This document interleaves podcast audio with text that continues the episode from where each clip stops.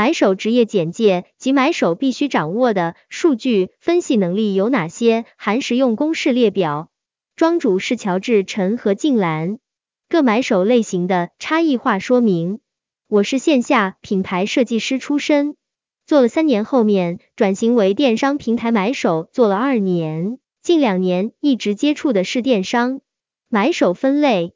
买手按照自己服务的品牌属性，可以分为以下几类：自有品牌买手服务于自有品牌，经销商型买手服务于经销商。下面再可以分为多品牌买手与单品牌买手。比如滔博体育就属于多品牌经销商，百货商场买手服务于百货业，比如杭州银泰百货。按线上线下又可以分为电商型买手、线下店买手。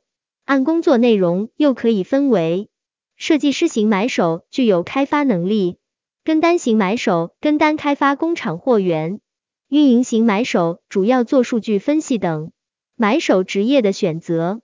大家可以去招聘网站了解现在企业对买手的具体岗位需求。客观的说，目前买手市场有些鱼龙混杂，各个企业对买手职业的定义与理解大相径庭。上图是某百货公司的买手招聘要求，上述这个品牌就是要求买手全能型的了，上述这个平台型的买手就是偏招商类了。相对比而言。自有品牌买手的发挥空间会更大些，可以参与到设计开发、零售终端销售，甚至生产供应链方面，对买手的锻炼会更全面。平台招商型的买手大多就是招商了，所以要求供应商资源丰富。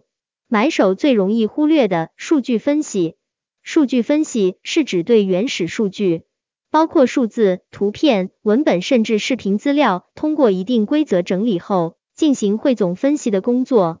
为什么要特别提到数据分析的问题？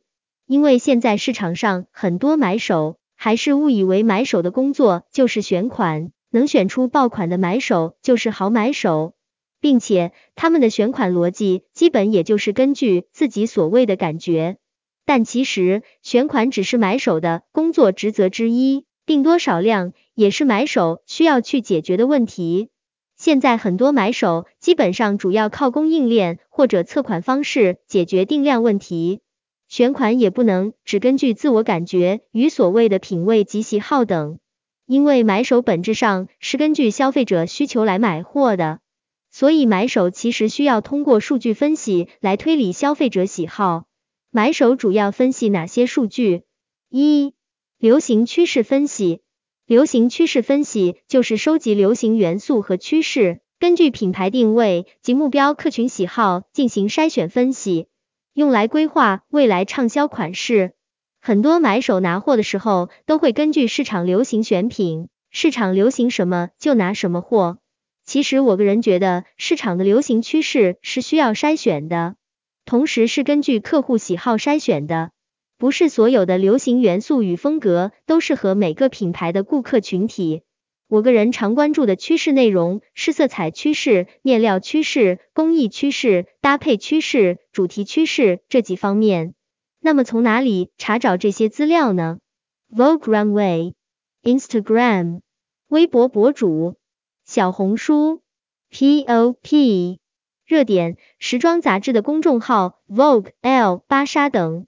其他渠道，其实批发市场也是一个看流行趋势的地方。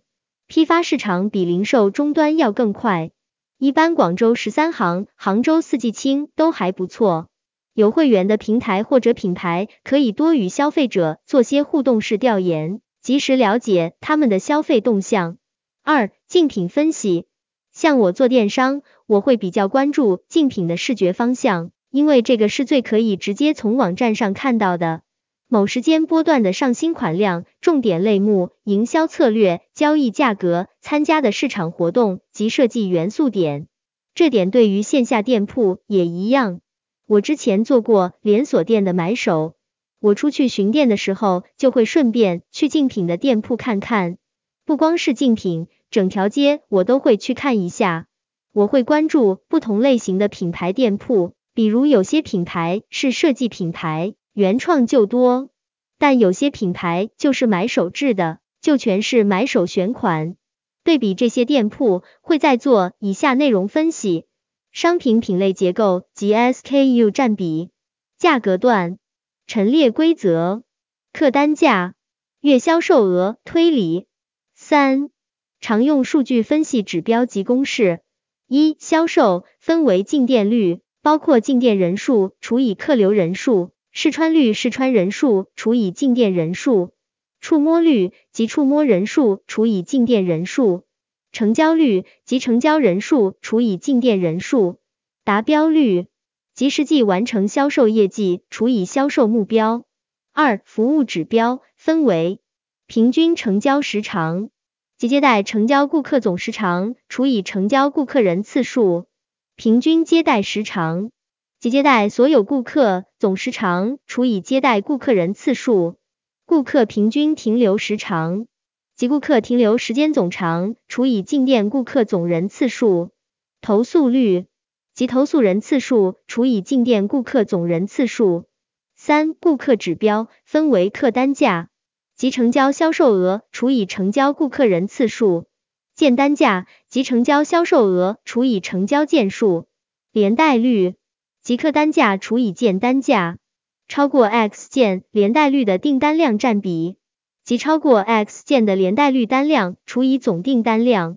四、会员新增会员数指的是在一定时期内新增的会员数量。未办卡率即未办卡人员小计除以新顾客人数总计。会员增长率。及新增会员数量除以总会员数量。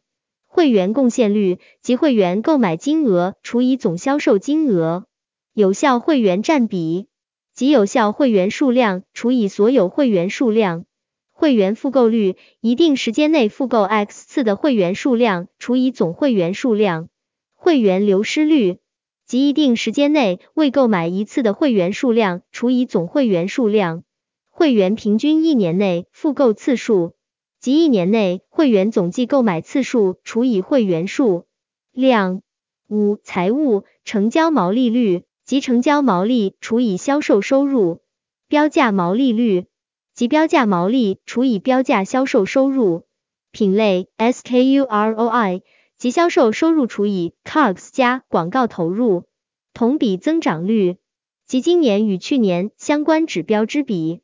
环比增长率及本月与上月相关指标之比。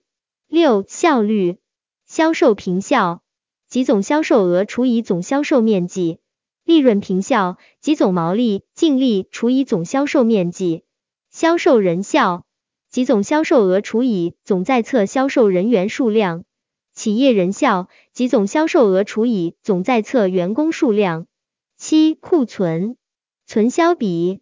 积存成本金额除以平均月销售成本，售罄率。及总销售件数除以总到货件数，平均 SKU 库龄。及总 SKU 存货天数除以总 SKU 量，商品周转次数及十二个月的存销比。四、产品分析，产品分析是根据在售产品的畅滞销分析，针对销售数据，优化上新款式是否遵循五二二原则。衍生爆款以及针对滞销产品的优化和策略调整。五二二原则外文名为五二二 rule，意义为适时 right time，适质 right quality，适量 right quantity，适价 right price，适地 right place。买手在分析产品畅销滞销原因时，往往带着主观想法，而不是通过客观的数据分析及逻辑推理来找到真实的原因。比如，很多买手会自然的认为该款去年卖的不错，所以今年多订些；或者这款卖的好，是因为显年轻。问题是何谓显年轻？是谁觉得显年轻？对于七零后显年轻，不一定对九零后显年轻。所以产品分析需要方法论。如果大家感兴趣，也欢迎查看本文末的初中级买手课，进行系统学习。五、整体行业趋势分析。整体行业分析的目的是为了寻找机会点及发展趋势。要掌握整体行业趋势，建议大家关注以下内容：看宏观数据，包括国家统计局官网数据、中国海关官网数据、中国服装行业、中国纺织工业联合会官方数据、专业咨询公司行业调研报告、贝恩、麦肯锡、欧瑞、凯度、BCG 等。证券公司行业报告，看领军企业在做什么。耐克、优衣库、奢侈品公司、Inditex，了解历史发展规律。过去五十至一百年引起行业变化的因素有哪些？这些因素又引起了什么方面的变化？了解小圈子文化，主流文化最早都先从小圈子开始的，所以多关注科技、独立电影、小众文学、小众艺术圈、小众文化圈在发生的事情。